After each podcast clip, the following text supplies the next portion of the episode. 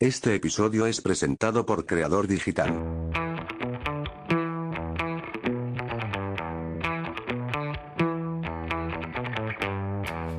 Bienvenidos y bienvenidas una vez más a este nuevo episodio del podcast, el podcast de Iván Tre con doble E. Recuerden que me pueden seguir en Instagram, me encuentran como Iván Tre con doble E, o también en LinkedIn, Iván Tre con doble E, o también en mi página de internet, doble E. Gracias, de verdad, gracias a toda la gente que me escribe. Gracias, ya somos más la gente que escucha este podcast. Infinitamente gracias. Comenzamos.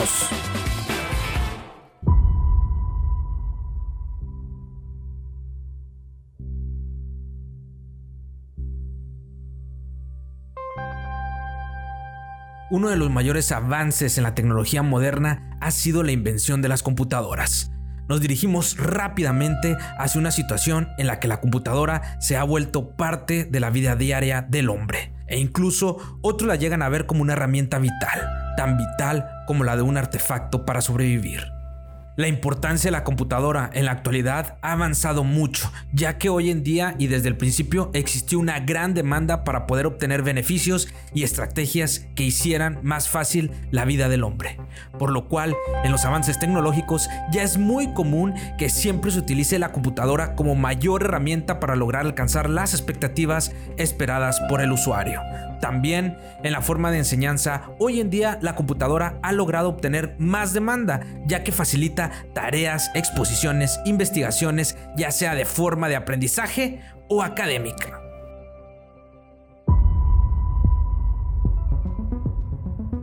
Pero, ¿qué es una computadora? ¿Cuáles son sus características? ¿Qué la hace tan única? Tan única que vino a quitarle su lugar a la televisión y a otros artefactos similares construidos por el hombre. Una computadora es una colección de circuitos integrados y otros componentes relacionados que pueden ejecutar con exactitud y rapidez. de acuerdo a lo indicado por un usuario o por otro programa, una gran variedad de secuencias o rutinas de instrucciones que son ordenadas, organizadas y sistematizadas en función a una amplia gama de aplicaciones prácticas y precisamente determinadas, proceso al cual se le ha denominado con el nombre de programación.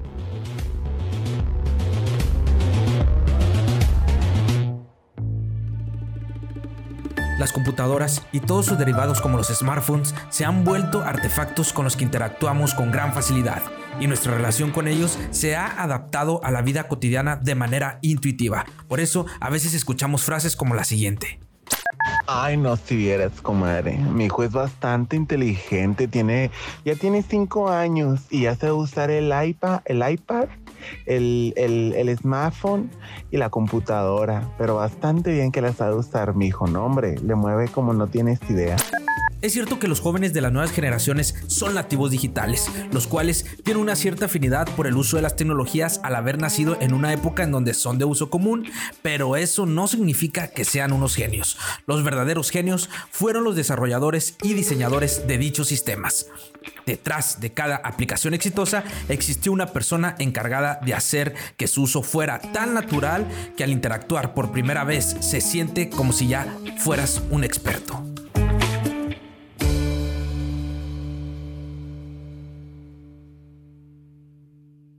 Pero, ¿cómo fue posible esto? ¿Cómo se logró diseñar un artefacto de tal manera que el ser humano puede interactuar con él de forma natural?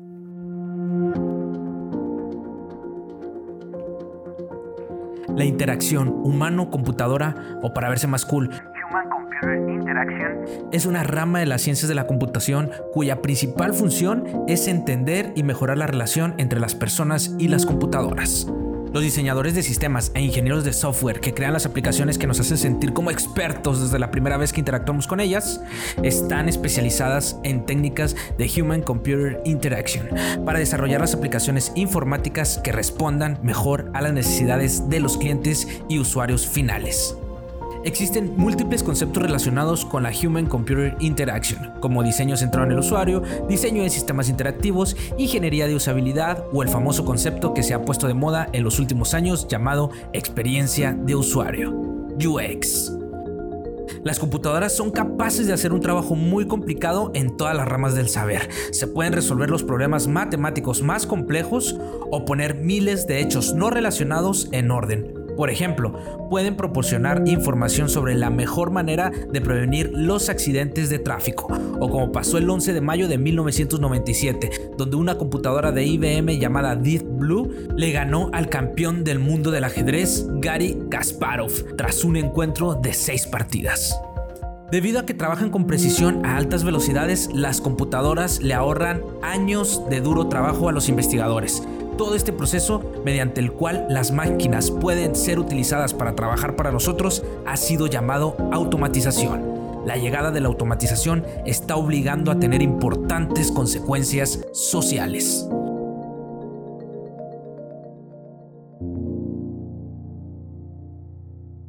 El experto en automatización, dice que en algunos años señalaron que se trataba de un error creer que estas máquinas podrían pensar que no existe la posibilidad de que los seres humanos sean controlados por máquinas. Aunque las computadoras son capaces de aprender de sus errores y mejorar su rendimiento, necesitan instrucciones detalladas de los seres humanos para ser capaces de operar. Pueden nunca, por decirlo así, llevar una vida independiente o gobernar el mundo por la toma de decisiones por su cuenta. Dichos argumentos se ponen en duda por algunas personas hoy en día. Pero analicemos las diferencias y similitudes que tiene el ser humano con la computadora, pues si estudiamos su relación es importante conocer sus diferencias y similitudes. Y para eso les traigo a mi amigo Anonymous, ya que es un experto en todo esto de la tecnología, computadoras y hackear. Y sacar los trapitos al sol a muchas celebridades y políticos. Hola Iván, gracias por invitarme a tu episodio del podcast, para mí es un honor estar aquí para explicarte las diferencias entre una computadora y el cuerpo humano. Comencemos. A continuación te voy a enlistar primero seis semejanzas entre la computadora y el cerebro. 1. Ambos se utilizan para el almacenamiento y procesamiento de información y para ejecutar tareas. En términos de las funciones, ambos se utilizan para los cálculos matemáticos, la realización de algoritmos complejos y para el almacenamiento de información crucial. 2. Ambos juegan un papel sumamente importante dentro de la sociedad. Todo ser humano necesita de sus reflejos y razonamiento para sobrevivir. La computadora. Hoy en día es responsable de miles de sistemas de operación automatizados que van desde el funcionamiento interno de un carro hasta el monitoreo de funcionamiento de una lavandería industrial. 3. Ambos funcionan con señales eléctricas, en la computadora mediante el uso del sistema binario y en el cerebro humano a través de neurona a neurona. 4. Ambos pueden aumentar su capacidad de almacenamiento de memoria. La memoria de la computadora crece, mediante la adición de nuevos chips o disco duro y los recuerdos en el cerebro crecen por fuertes conexiones sinápticas. 5. Ambos tienen la capacidad de automantenimiento. La computadora a través de un backup o programas especiales, y en el cerebro si una vía está dañada, a menudo hay otra vía que se hará cargo de esta función de la vía dañada. 6. Ambos puede deteriorarse con el tiempo. Al igual que todas las máquinas las computadoras se deterioran con el tiempo, los cerebros también se deterioran con la edad. Mmm, claro, me encantó, queridísimo amigo Anonymous. No lo había visto de esa manera. Cállate. Y déjame terminar. Ok, ok, perdón. Ahora comencemos con las seis diferencias. 1. Por muy similar que parezca el proceso de conducción de información de ambos, se da de forma muy diferente. A pesar de ambos ser activados por impulsos eléctricos, el cerebro produce señales eléctricas débiles por medio de químicos para comunicarse con otras partes, mientras que la computadora genera señales eléctricas artificiales de mayor potencia que transmite a través de cables, esto hace la conexión de información mucho más rápida. 2. La computadora solo pueden seguir instrucciones y patrones hechos por un programador, mientras que el cerebro se comporta de manera libre utilizando el razonamiento y sentido común. 3. La computadora está evolucionando todos los días, mientras que el cerebro, a pesar de que es posible que evolucione, no ha cambiado prácticamente nada desde hace más de 100.000 años. 4. El cerebro humano puede aprender y entender nuevas cosas, pero le es muy difícil realizar varias tareas a la vez, tareas que no sean las automáticas fisiológicas. A diferencia de la computadora, que puede realizar varias tareas complejas a la misma vez, pero nunca aprenderá nada que no se le indique. 5. Es imposible que el cerebro funcione sin emociones, mientras que las computadoras solo actúan bajo la lógica. 6. Por último es importante decir que la complejidad del cerebro humano no tiene comparación existente, es un órgano conformado por 100 billones de neuronas que forman billones de conexiones entre ellas. Los científicos saben cómo funciona un computador, sin embargo, el cerebro humano es muy complejo que todavía queda mucho por descubrir.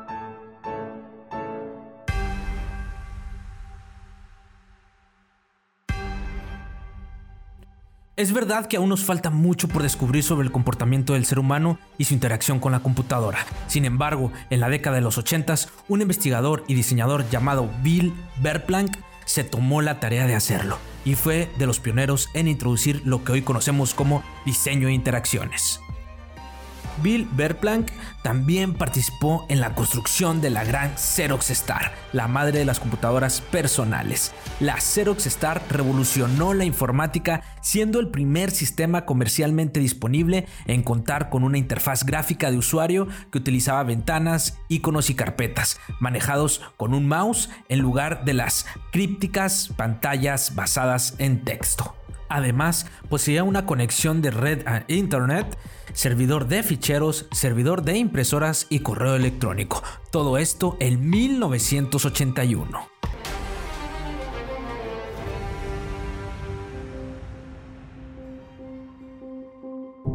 Solo para tener un poco de contexto, en los 70 las computadoras estaban reservadas a entornos militares y universitarios. Tenían el tamaño de una habitación y las interfaces eran orientadas a texto. Xerox, que era una de las mayores compañías tecnológicas del mundo, gracias al negocio de las copiadoras, no era ajena a ese ambiente y su visión era que los ordenadores podrían automatizar la oficina fundamentalmente ayudando en la creación de informes y documentos que se podrían imprimir con sus copiadoras. Claro, los anuncios de la Xerox Star captan muy bien esa atmósfera, pues en ellos se mostraba al público un ordenador con ventanas, iconos y otro tipo de metáforas referidas al escritorio, carpetas, archivadores, impresoras, como lo conocemos hoy en día.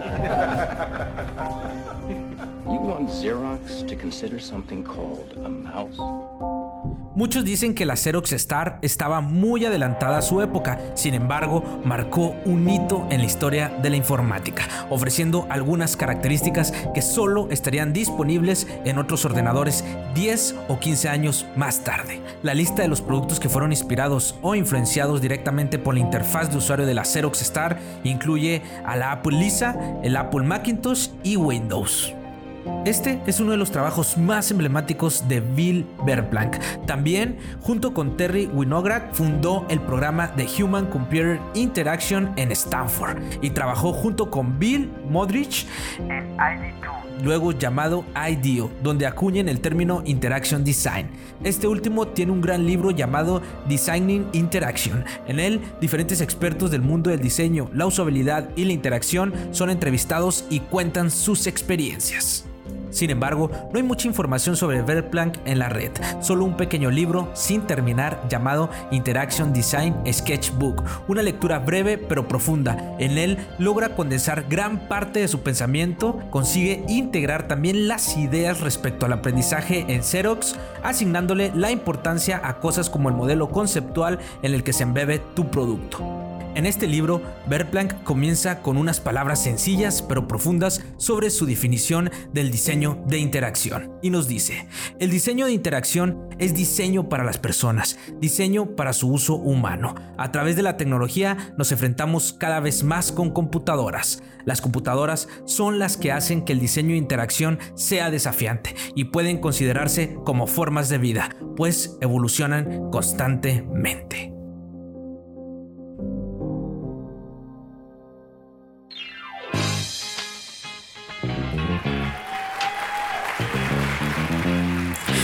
Es así que le damos la bienvenida a mi amigo y colega Arturo, podcaster y diseñador de interacciones. Tiene un podcast llamado Diseño con Ñ y trabaja actualmente para Frog, una consultora global sobre diseño e innovación con más de 50 años de experiencia. Frog en los años 70 trabajó junto con Sony trayéndonos el primer televisor independiente y los Wallman. Y en los años 80 trabajaron junto con Apple en el diseño de la Apple II, la primera serie de microcomputadoras de producción masiva hecha por la empresa Apple. Así que démosle la bienvenida a Arturo que nos viene a hablar sobre Interaction Design. Qué cool. Oye, pues preséntate, a ver, vamos a, que te presentes, Arturo, el buen Arturo del podcast Diseño con, con ñ. Diseño con ñ. De los primeros podcasts de diseño que, yo, que yo conocí y que yo escuché. Ya lleva muchísimo este, el podcast de diseño con ñ, pero preséntate, preséntate quién eres, este, qué haces y qué amas. Sí, no, pues muchas cosas en esas preguntas. Eh, está, muy interesante que digas que, que escuchaste el podcast de hace rato porque sí, sí es cierto que lleva bastante tiempo. El único problema es que no tuvo tanta como regularidad, pero nada, cuando, cuando venía el equipo a, como a seguir estas conversaciones, dije como nada, vamos a meterle todo, todo el tiempo porque sí me interesaba como, como abrir estas conversaciones que hemos tenido. Y, y nada, pues mi nombre es Arturo, yo soy diseñador de interacción en Frog. Eh, soy de Cali, Colombia, la, la tierrita de la salsa. Y, nada, ahorita estoy en México trabajando para Frog porque vi, vi, muchas oportunidades aquí en México y me quise mudar después de trabajar en 23 Design, también como diseñador de interacción y, y, después de tener como cierto recorrido en, en, el campo académico donde pues tuve un poco de experiencia con, con la investigación, eh, específicamente en, en diseño. Eso es lo que quiero conocer de ti, más allá también de que lo que haces es de dónde vienes y, y, eso me gusta y luego también los puntos que traemos aquí que vamos a hablar. Pero antes de empezar, quisiera saber, o sea, tú eres de Colombia ¿Qué estudiaste y, cómo, cómo te viniste para acá, para México? Sí, es, es un camino larguito. Pero yo empecé estudiando diseño gráfico, a mí siempre me encantó eh, dibujar y el arte y era el niño que andaba allá detrás de, de los asientos eh, dibujando. Y, y al, primer, al, principio intenté por, por ese lado, pero, pero no sé, algo como que no me, no me cuadraba del todo. Y dije, y encontré una, una carrera en mi ciudad que se llama diseño de interacción, de hecho. Mm, y, y, entré a esa carrera y, y, me encontré con muchas cosas, digamos que no solamente me permitió explorar, explorar la parte artística y, digamos que de alguna manera de, de diseño per se, sino otros temas que, que siempre me han movido como entender a las personas, lo tech, los videojuegos y como toda esta parte geek. Exacto. Para ti, para ti, ¿qué es el diseño? A ver, yo sé que te agarré así, este, no, no, no teníamos preparado esta pregunta, pero ya que tocas la palabra diseño, siempre he tenido esa curiosidad para ti, porque yo sé que tú me puedes dar una, yo sé que tú lo has reflexionado mucho, yo lo sé, yo lo sé, este, lo vives. Entonces, yo no quería dejar pasar la oportunidad de preguntarte, ¿qué, para ti, ¿qué es el diseño? Ya. Hmm. Pregunta complicada, pero alguna vez tuve el ejercicio de, de ponerle que diseñar mi LinkedIn y de cómo, bueno, yo cómo me defino y qué soy frente a, digamos, mi papel dentro de lo que quiero hacer en el diseño. Y para mí es humanizar, humanizar la tecnología. Y bueno, y no solamente me refiero a tecnología con pues, dispositivos electrónicos, sino como todos los artefactos con los que interactuamos en el mundo. Me parece que darle este factor humano a las cosas con las que vivimos, eh, no solamente, también, ah bueno, de hecho hace poco descubrí que también puedes humanizar eh, las interacciones entre personas y las sociedades. Y, y eso me parece, como que esa palabra de humanizar me parece que tiene mucha fuerza eh, en lo que hacemos. tiene todo el sentido. Yo creo que lo, la verdad es que fue muy corto tu definición, pero muy profunda y, muy. Por eso sabía, sabía que tenía que preguntarte porque sabía que iba a sacar una muy buena respuesta. Diseño es humanizar. Claro, o sea, eh, por, e, no, no, nada más tecnología, así como tú dices, eh, eh, electrónicos, ¿no? Dime si estoy mal, estoy mal. Tú también me puedes decir, no, yo pienso de esta manera, no pasa nada. Este, a lo mejor yo entendí y no quiero malinterpretarte, pero te refieres a humanizar, por ejemplo, ya sea un objeto, una silla que se adapte al humano, por ejemplo, ¿no? Eso es diseño. ¿Cómo diseñar algo que sea cómodo para, para el al, al, humano? Eh, y por ejemplo, dice, cuando diseñas una silla, estás humanizando algo, ¿no? Para que se adapte al ser humano. Por ahí va. Sí, claro, estás como tomando un objeto que tiene un propósito, la silla en particular es sentarse y es como hay un montón de maneras de que a una persona se siente, puede ser un cuadrado y ya tienes una silla, pero el hecho de humanizarla básicamente hace que ese objetivo que tiene ese, ese objeto tenga mucho sentido con la persona y sea natural para las personas mm. y, y que encaje dentro de su vida. Claro, por eso ahora estamos hablando de Human Centered Design, o sea, en cuanto a dispositivos también digitales, que encaje, ¿no? Y tú estudiaste diseño de interacciones. A ver, vamos a ir entrando ahora sí con lo de diseño de interacción. ¿Dónde juega aquí el papel del diseño de interacción en esta parte del diseño que mencionas? Sí, de, a ver, eh, de hecho te envié una imagen por, WhatsApp donde de alguna manera te muestro, ah, bueno, Dan Safer en el 2008 hizo una especie de framework o diseñó una especie de framework donde explica cómo todo, muchas disciplinas tienen cabida dentro de el diseño de experiencia de usuario. Y, pues habla de eh, factores humanos, eh, diseño industrial, arquitectura, y cómo, cómo, cómo entran. Y dentro de específicamente eh, hay algunas que tienen que ver con el diseño de interacción. Eh, entonces, lo que, lo que puedes ver aquí es que el diseño de interacción, su propósito eh, como disciplina, tal cual como lo puede ser eh, el UX Writing o el diseño de interfaces o la investigación, lo que hace específicamente el diseño de interacción es crear un diálogo entre, mm. entre un producto, un, sistema, un servicio con las personas. Mm, ok.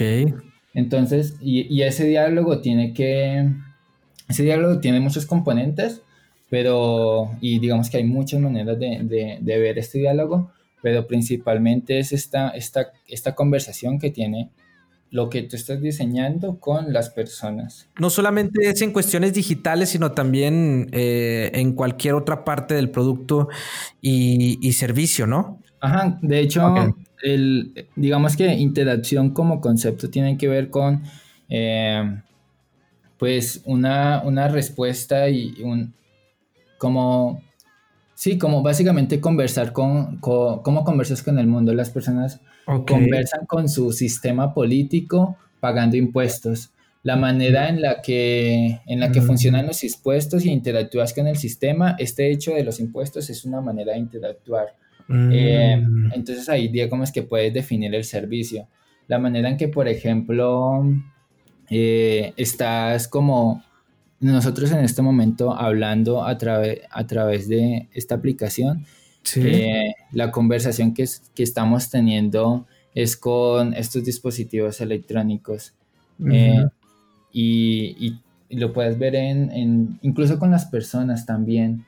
Eh, cómo diseñas una cultura para que las personas la utilicen como artefacto para, para llegar a acuerdos. Eh, bueno, tú estudiaste, ¿no? Diseño de interacción. Qué raro, porque yo nunca lo había escuchado esta, esta carrera. Bueno, aquí en México. Bastante rara, la verdad. Sí. de hecho, solo lo he visto en, en algún par de, de, especializaciones en Europa. Ajá. Eh, y no sé, la verdad no conozco mucho cómo está en el campo de Latinoamérica, pero eh, es una carrera un poco, un poco, no sé, innovadora dentro, dentro de mi universidad. Y nada, tuve la oportunidad de estar ahí. Pero sí, sí podría hablar un poco. De hecho, me emociona bastante esta parte porque me dio la oportunidad como para entender cuáles eran todos los componentes un poco a manera de, resumirlo. Entonces, pues por un lado, eh, después de entender un poco todo lo que tiene la conversación de la experiencia de, de, todo, todo, lo que está detrás de una conversación, que es el fondo, la forma y, la función de la conversación, puedes entender cómo, eh, cuáles son todos estos tres componentes que tienes que preocuparla. Entonces, descomponiéndolo un poco más, el fondo tiene que ver con el contenido y voy a hacer una analogía con una conversación cuando estás con una persona normal. El fondo tiene que ver con eh, las palabras y el lenguaje que utilizas y las metáforas para comunicarte con la otra persona. En este momento estamos usando eh, el español y, digamos que utilizamos ciertas metáforas de nuestra cultura. La forma eh, tiene que ver con eh, el entorno que nos permite transmitir este, este mensaje y es si estuviéramos en persona, eh, las solo ondas sonoras y, nuestra voz y, los sonidos que producimos son la forma que, permiten esa, esa conversación. La función tiene que ver con el objetivo, el objetivo que tiene el fondo, porque yo puedo tener un idioma y decir muchas palabras de ese idioma sin ningún sentido y digamos que no, no vamos a tener una interacción como tal. La interacción se va a dar hasta que tú, tú tengas un objetivo o una intención detrás de, del fondo eh, que tienes a la mano. Ok, es como, este es el, lo que mencionas, el fondo, forma y función. Es, son tres aspectos, por así decirlo, que siempre tenemos que tomar en cuenta al momento, al momento de diseñar una interacción. Sí, sí y, digamos que ya entrando en temas más técnicos, hay, hay un, un, modelo muy como conocido dentro del mundo de la interacción que tiene que ver con cinco dimensiones. Eh, sí. Y esas son palabras que tienen que ver un poco con el fondo y de pues todo el contenido y lo que ah, tienes en como el, el, el US Writing que tienes que diseñar. Eh, también hablan de representaciones visuales, que es como de alguna manera eh, representas eh, las cosas que tienes, las palabras, por ejemplo, las ideas. Las palabras. Aunque yo tengo un poco de, de, de discordia ahí. ¿Por qué? Porque se queda muy corto el concepto de representaciones visuales. Si, si te das cuenta, eh, tú usas Alexa, yo uso Google Home y hay un componente de representación eh, auditiva o sonora que, que también es una representación de las ideas y de las palabras. Entonces, yo lo veo como representación sensorial. Simplemente pueden ser visuales, auditivas, eh, también de tacto, como sea. Exacto. Eh, ok, Esa la segunda. La tercera son los objetos y el espacio físico, que también se queda corto para mí, porque ahora existen espacios virtuales que son igual de válidos a los espacios físicos. Eh, el tiempo, que es como a lo largo de a lo largo de múltiples pasos, pues vas, digamos que teniendo diferentes expectativas eh, sobre, sobre una interacción. Como que cuando inicias esperas que todo sea muy claro y cuando estás al final o en el medio ya los usaba mucho, esperas que, pues, no sé, te ofrezcan muchas más herramientas. ¿Cómo hemos llegado hasta estas conclusiones? Sí, es que, nada, la, la computación como tal, que es la que ha venido, bueno, y de hecho muchas ramas, por eso te mandaba como mostrar interacción entre diseño industrial y computación. Y en específico la computación ha tenido un desarrollo de, de, factores humanos que por allá en los 80 se, se empezó como a formalizar y teorizar.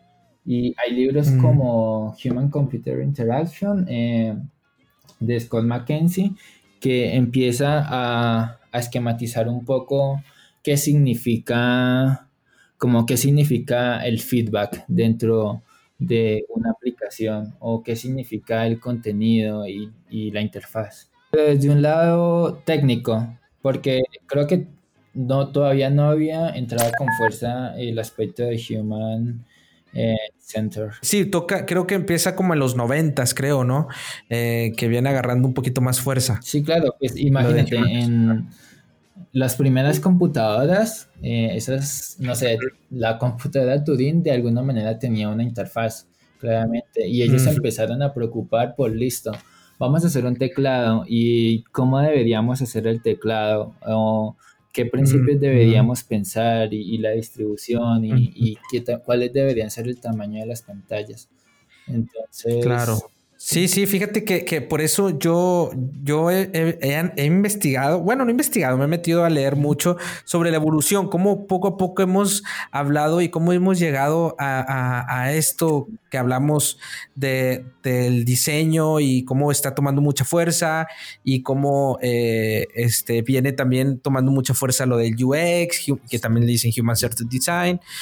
Y, y creo que es por eso, ¿no? Porque cada vez la, tecnología se está humanizando, ¿no? Eh, si te acuerdas las primeras computadoras, creo que la primera computadora, la Z1 creo que se llamaba, eh, este, en Alemania, era pues totalmente alejada a las personas, ¿no? Totalmente así grandote, un monstruo y, y pues nada más nada más recordemos las computadoras de antes, súper alejadas. Poco a poco la tecnología y las computadoras o el mundo tecnológico se ha venido adaptando al ser humano. Eh, no sé, ya después, como tú dices, en los noventas, pues empezaron a crearse las primeras páginas, ¿no? Eh, eh, y, sé que empezaron a crear lenguajes de programación. Después en los 2000, pues ya si quieres adelantarnos mucho más para acá, las, las, las aplicaciones, ¿no? Ya también de, que son, ya no está tan alejada, sino ya con el touch también te da un acercamiento entre, entre la computadora o el, dispositivo y la persona. Y ahorita ya está totalmente dependiente en nosotros eh, todos estos eh, artefactos o dispositivos que ya no nos podemos despegar de él. O sea, ya, ya somos, entonces por eso está agarrando mucha fuerza todos estos temas, ¿no? No sé, esa es mi, mi, mi, mi reflexión. Sí, sí, total. Pues siento que la tecnología es, es, la verdad, no sé, yo siento que a los diseñadores nos falta un montón para como de aprender en historia, para saber cómo de dónde venimos y como cuál es nuestro papel. Pero, pero, pero sí, total, la verdad es que es que ese entender ese recorrido que hemos, que hemos tenido como profesión me parece, me parece que incluso nos da confianza de saber, listo, hemos, nuestros diseñadores y teorizadores de lo que estamos haciendo ahora eh, tuvieron estos retos y los míos ahora son, son estos, son como, no sé, pensar en la conexión, pensar en, en que ahora First Mobile o o que también tengo que tener en cuenta factores de negocio. Oye, ahorita se me vino a la, mente, ahorita que mencionaste, er, estudiaste, ¿también tienes carrera en el área académica? Eh, sí, bueno, sí, un poco. Hice, algunos eh, proyectos de investigación eh, con wearables y, aplicaciones de, realidad aumentada. Wow. o sea, fue por tu escuela. Sí, eh, proyectos que podríamos crear y, exponerlos en, otras universidades o, en eventos de, de, de HCI. me encanta porque eh, creo que tú eres también muy, muy, ves mucho también, te gusta mucho la teoría, ¿no?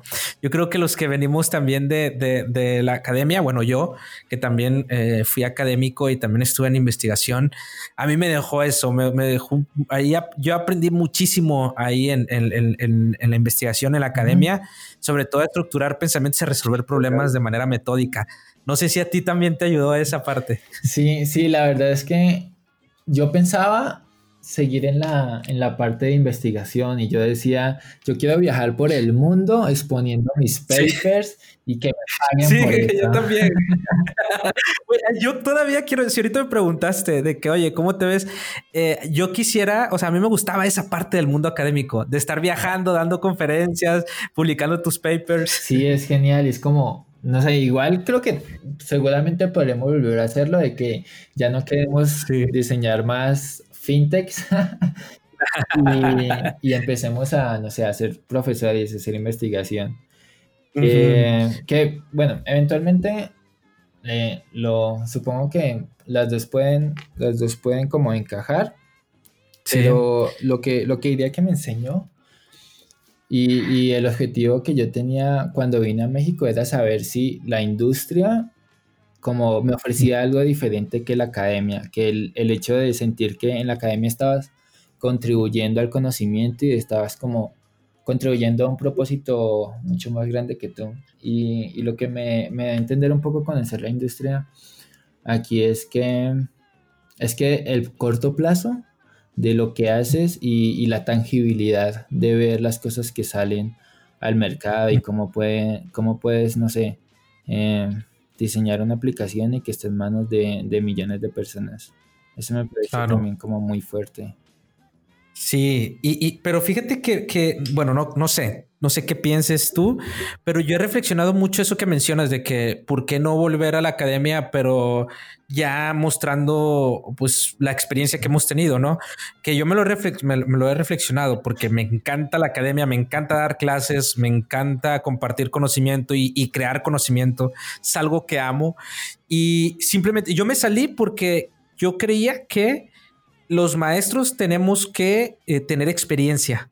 O sea, eh, lo que vamos a enseñar ahora, ¿no? Y estas nuevas disciplinas, yo creo que, que, necesitamos generar, conocer cómo se está interactuando y cómo conocemos en la experiencia, ¿no? Y por eso me salí para conocer más eh, sobre la experiencia, sobre decir, sobre lo que realmente se está enseñando en los libros, realmente está funcionando en el mundo, em, pues en el mundo de los negocios, ¿no? ¿Y qué encontraste? Eh, bueno, vi, la verdad es que está muy alejado. Bueno, lo que te digo, lo único que me ayudó muchísimo la, la academia, la maestría, la investigación, fue que, que sí podemos eh, investigar, resolver problemas eh, con una forma metódica. Y eso me dio muchas ventajas en el mundo de los negocios. Este, cuando yo me fui al mundo de los negocios, me dio muchas ventajas el tener este pensamiento metódico. Por ejemplo, yo empecé a resolver problemas de marketing gracias al método de, observar eh, lo de cómo haces una investigación, cómo mides, que también estás haciendo investigación cuando estás haciendo investigación este, cuantitativa todo ese proceso a mí me dio muchas ventajas en el mundo eh, académico, digo, en el mundo profesional eh, de negocios, y creo que es una ventaja. Pero si, si esto, esto del diseño, esto cómo está evolucionando la tecnología y cómo está cambiando las realidades, creo que si me hubiera quedado en la academia no hubiera entendido. Yo me, fui a las startups, literal, al mundo así de startups, y yo creo que no hubiera entendido desde afuera. Creo que sí lo tendría que haber vivido como ahorita. Sí, de hecho, visto desde ese lado, Ponele que en la gráfica que te mandé hay una parte que tiene que ver con HCI pura y seca.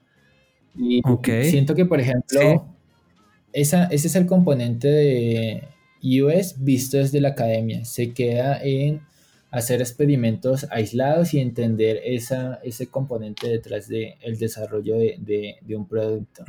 Y, y, lo que empecé a saber cuando ya lo enfrentas con industria es que no es solo eso y que tiene que ver con negocio y que tiene que ver con, eh, no sé, logística y cosas por el estilo. Entonces, sí me parece que, pues, el conocimiento es genial, pero qué mejor que el conocimiento aplicado. Exacto. Es que tú lo resumes de maravilla, Arturo. El conocimiento aplicado.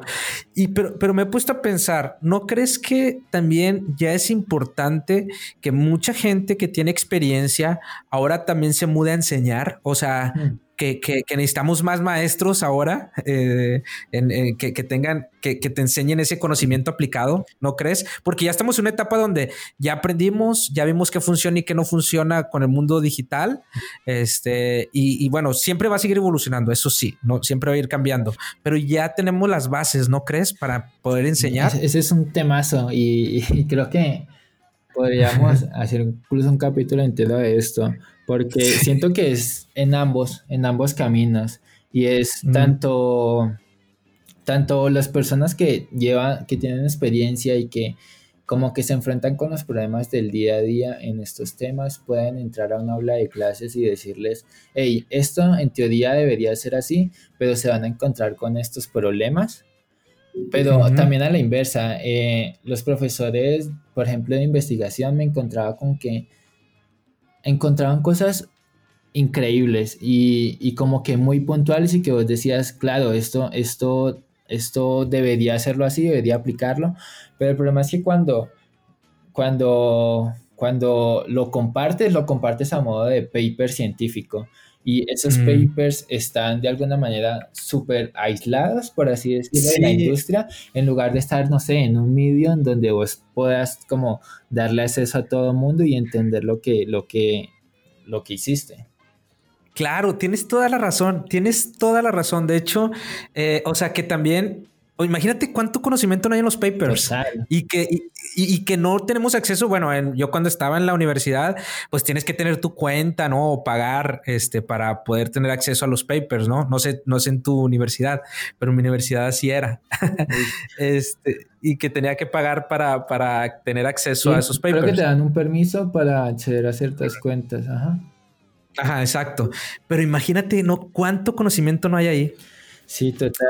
Yo, yo de hecho, esto, estos papers que te digo que, que publiqué, hace, es, algo que tengo que hacer. Como que tengo que convertirlos en, un artículo de Medium muy, muy digerible y que digas si esto seguro le puede servir a alguien. Entonces tú no descartas regresar a la academia entonces. No, ni, ni, ni vos tampoco, como estoy escuchando. no, no, no, no, yo tampoco. Esa, es, esa, es, mi visión del diseño, eh, la humanización. Eh, y creo que al menos como, como entendí o como llegué a eso, es un poco em, con algunos recursos que, que, me gustan y que quizás a alguien, a alguien les, les sirva. uno, uno, es un libro de Alan Cooper que habla sobre los fundamentos del diseño de interacción. Eh, el de Mackenzie, que les decía que fue publicado como en los 80, eh, de alguna manera, digamos que nos ayuda a entender cuál era la visión desde ese entonces y cómo ha evolucionado. Se llama Human Computer Interaction eh, desde una perspectiva empírica de investigación. Y algo que a mí me encanta es jugar videojuegos. Mm. ¿Por qué? Porque el tema de interacción y diseño de interfaces en los videojuegos es un mundo loquísimo. Eh, como que hay tantos, los retos son tan grandes de tener tantos elementos y tanta estimulación que, digamos que empezar a entender el mundo de los videojuegos desde, desde esa perspectiva de diseño, eh, a, mí, a mí me ayuda mucho. Y en especial les recomendaría el de Tomb Raider, Mm. Y el de Last of Us, que recientemente sacó una versión como toda su interfaz gráfica y su jugabilidad, pero en versión de accesible. Eh, donde lo que hicieron fue como darle esa misma experiencia que, tenemos, pero a personas que con discapacidades, como, como discapacidad visual o, otras discapacidades. Me encantó que recomendaste a Alan Cooper. ¿verdad? Eh, Alan Cooper, este, bueno, es, un, es un gurú, ¿no? Este, que creó el lenguaje de programación de Visual Basic y también creo que Ruby, creo que también. Eh, o sea, ¿quién yo creo que él representa muy bien lo que mencionas de, la interacción o, bueno, la forma de comunicarnos también. ¿No crees que él es un especialista en, crear lenguajes? Porque, digo, en, en lenguajes para comunicarnos, para crear para Internet. Yo creo que así se me, se me figura él, ¿no? así lo Poniéndolo así poéticamente, ponerle que un diseñador de interacción es un poeta eh, del lenguaje de, de, producto. Porque utilizamos, utilizamos eh, lo que tenemos, digamos que las metáforas y las palabras y los significados para, para que las personas solucionen sus problemas del día a día. Don't blame you. we got carried away. I can't hold on to an empty space. Now you have found a new star to orbit. It could be love. I think you're too soon to call us all. When and where did we go cold? I thought I had you on hold. And every time I let you leave, I always saw you coming back to me. When and where did we go, go? I thought I had you on hold.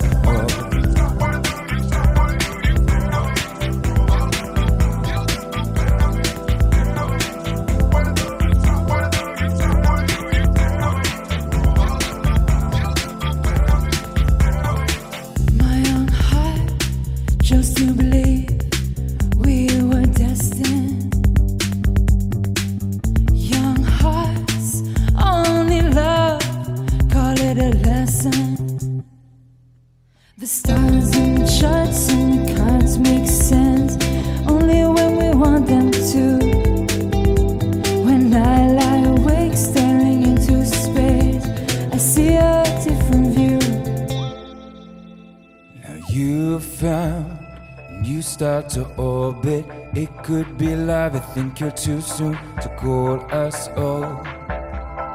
When and where did we go? Go. I thought I had you on hold. Every time I let you leave, I always saw you coming back to me. When and where did we go? Go. I thought I had you on hold.